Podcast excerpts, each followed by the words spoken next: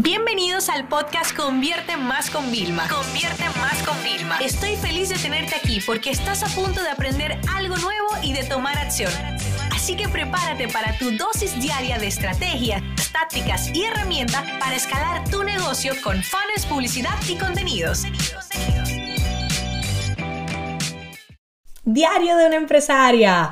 Bueno, esta semana la verdad que estoy sumamente contenta porque, bueno, la aceptación del curso de Encuentra tu propósito ha sido maravillosa. Eh, de verdad que me siento muy contenta de poderos ayudar. Eh, muchas personas incluso me dijeron, Vilma, eh, yo ya sentía que había encontrado mi propósito y me metí como por curiosidad y de las cosas que he aprendido, que me han ayudado, porque para mí eso es algo importante. O sea, no hace falta que tú sí, ok, ya tengo mi propósito, ¿por qué no siempre puedes acceder a más información, no? Entonces, a la gente le ha gustado mucho el formato, a mí me ha encantado mucho grabarlo también, porque era un formato en audio grabado. la verdad que me como poderme preparar todo sin tener que estar yo maquillada ni mucho menos, al contrario, lo grabé en mi estudio en la casa, con, con, mucha paz, o sea, yo tenía como toda la comodidad del mundo, tú sabes, o sea, yo estaba con los pies cruzados, subidos, o sea, para mí como fue muy emocional, ¿no?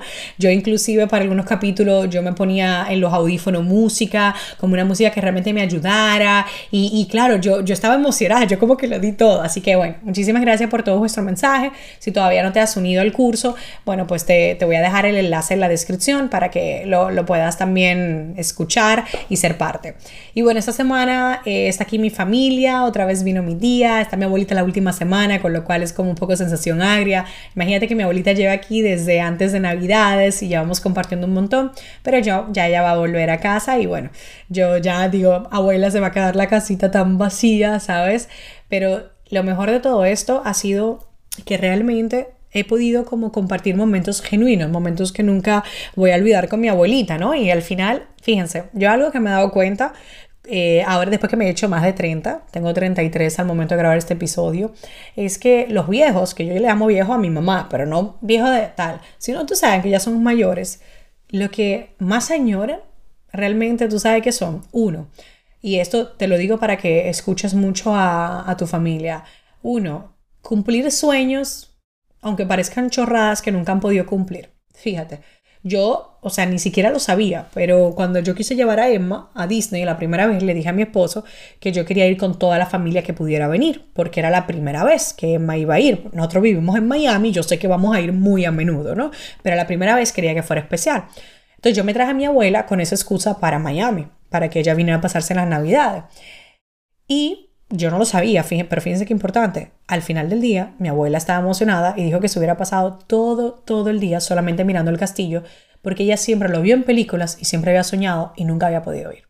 Señores, mire, eso a mí me llegó al corazón y yo dije, gracias, eh, yo, yo sí soy de creer en Papá Dios, yo decía, gracias Papá Dios por haberme utilizado de instrumento en esta ocasión, ¿no?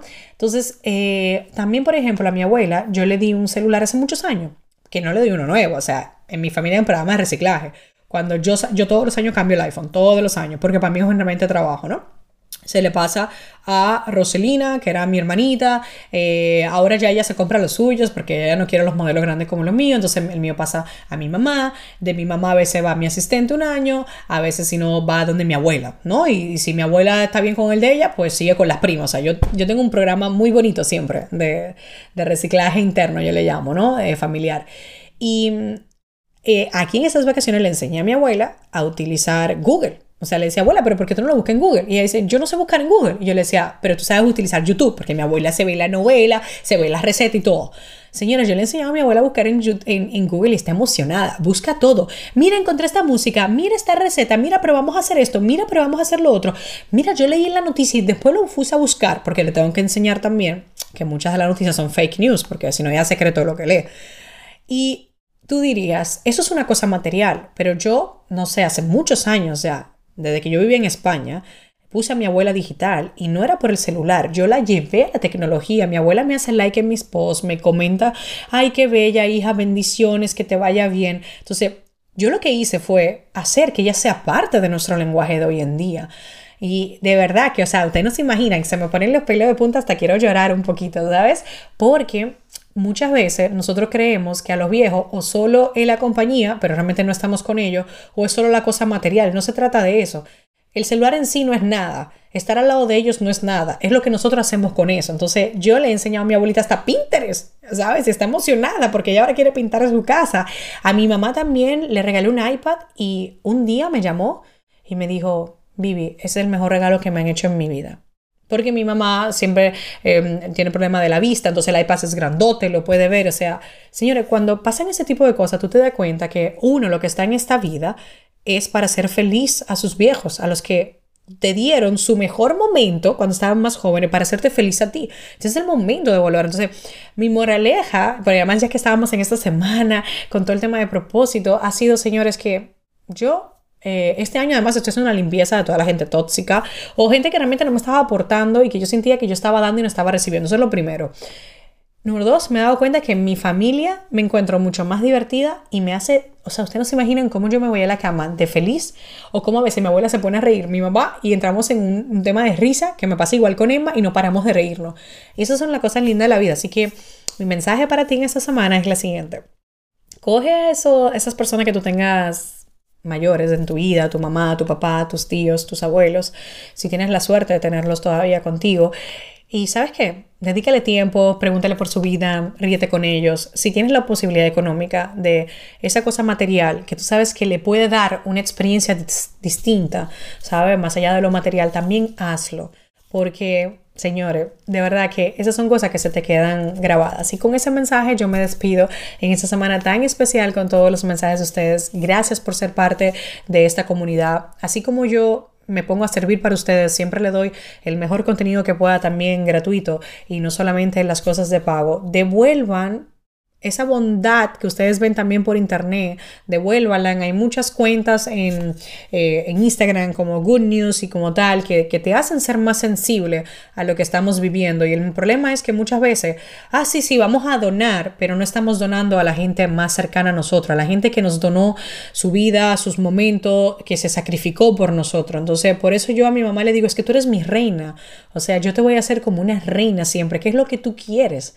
O sea, ah, mi mamá dice, ay, que quiero ahora comer esto. Vale, yo vamos a hacerlo, ven, yo te voy a llevar, tú eres mi reina. Entonces, hagan felices y la primera donación que se hagan después de ustedes mismos, que por eso hice este curso propuesto, uno tiene que quererse a uno mismo primero, hagan la donación a la gente primero más cercana. Y a veces, muchas veces, ni te estoy diciendo de tu mamá tal, a veces está con tu propia pareja, que va a estar en piloto automático y eres como muy rápido para discutir, pero ¿qué haces para darle algo? Por ejemplo, algo tan sencillo que a mí me ha cambiado mucho con José era que yo me montaba en el vehículo cuando vivíamos lejos y cogía ese tiempo, no lo hacía en la oficina, pasarlo en el carro y era respondiendo mensajes y tal, porque cuando llegaba a la casa se lo dedicaba supuestamente a la familia, a Emma y a él. Pero le estaba ignorando y él iba conduciendo aburrido. Y ya yo ahora literalmente me monto en el coche, dejo el celular escondido, a no ser que sea una cosa que veo, pero ya le estoy dando eso. Entonces, ese es lo primero, el primer regalo que tú puedes hacer para cambiar. Muchas veces no se trata de hacerlo todo distinto, porque yo no voy a dejar de ser yo tal cual. Es muchas veces simplemente de ser sensibles a lo que tenemos en los demás. Y porque, ¿sabes qué? Yo te voy a decir algo. Yo en los últimos años he conseguido mucho, muchos éxitos, alcanzado cosas que yo nunca me hubiera imaginado. Y todavía te puedo decir que, por ejemplo, cuando voy y doy la primera conferencia un día que di frente a 3.000 personas, ¡wow! Un éxtasis. Pero ¿sabes qué? Cuando ya volví a mi casa, eso se fue.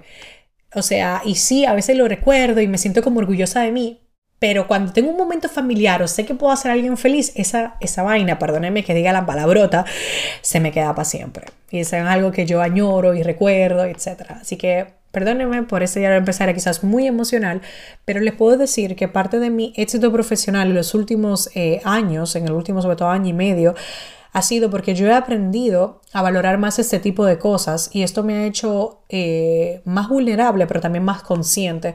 Y yo sí creo que además de tú tener mano firme en los negocios, tú sí debes de mantener una parte vulnerable porque tú trabajas con gente. Y yo en mi negocio, que es servir a los demás, tengo que ser cada día más consciente y más abierta. Y déjeme decirle algo, he aprendido a encontrar la felicidad en pequeñas y absurdas cosas. Y ustedes no se imaginan cómo eso me ha dado más motivación en mi día a día, me ha ayudado a ser como más, em, a valorar más todo todo a nivel profesional y personal. Entonces, no te lo digo nada más como una cosa muy íntima personal, no, no, te lo digo porque además de todo el impacto que tendrá en ti personalmente, todo esto se traslada y lo llevas a personal. Un empleado feliz, wow, eso es resultado para la empresa. Un empresario feliz, que es el capitán del barco, todos los empleados también van y se van a contagiar. Entonces, esto es como una de las mejores enseñanzas. No, no fue nadie que me dijo tienes que hacer esto. Simplemente fui yo que me fui dando cuenta que había cosas que me llenaban por demasiado poco tiempo y yo entendía que uno tiene que poderse llenar de cosas a más medio plazo por lo menos y largo plazo. Y en esta parte de mi familia lo he encontrado y al final yo sí creo que muchas veces tenemos que ser instrumento porque como lo típico que les decía de buenas maneras de saludar a la zafata o a la zafata cuando te montas, preguntar a las personas cómo están, a veces uno es instrumento para hacer que las personas tengan un mejor día y por ende tú también lo tengas. Así que con esto os deseo un feliz fin de semana. Esta sesión se acabó y ahora es tu turno de tomar acción. No te olvides suscribirte para recibir el mejor contenido diario de marketing, publicidad y ventas online.